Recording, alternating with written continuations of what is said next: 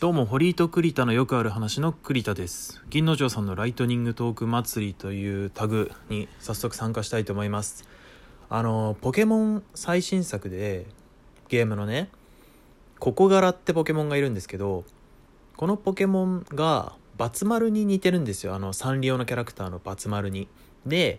ニックネームじゃあバツ丸にしようと思って、捕まえてバツ丸って名前を付けたんですけど、その後に、もうちょっと強いそのココ柄が出てきたからこっちに手持ち入れ替えようかなと思ってそいつを捕まえてバツ丸2号っていう意味も込めてバツ2っていう名前にしたんですよねニックネーム。そしたら2匹目のココ柄の特性が緊張感で「いけバツ2」って出した途端にバツ2の緊張感が発動みたいに表示されてちょっとこっちが緊張しちゃって気持ち悪くなったんで逃がしました。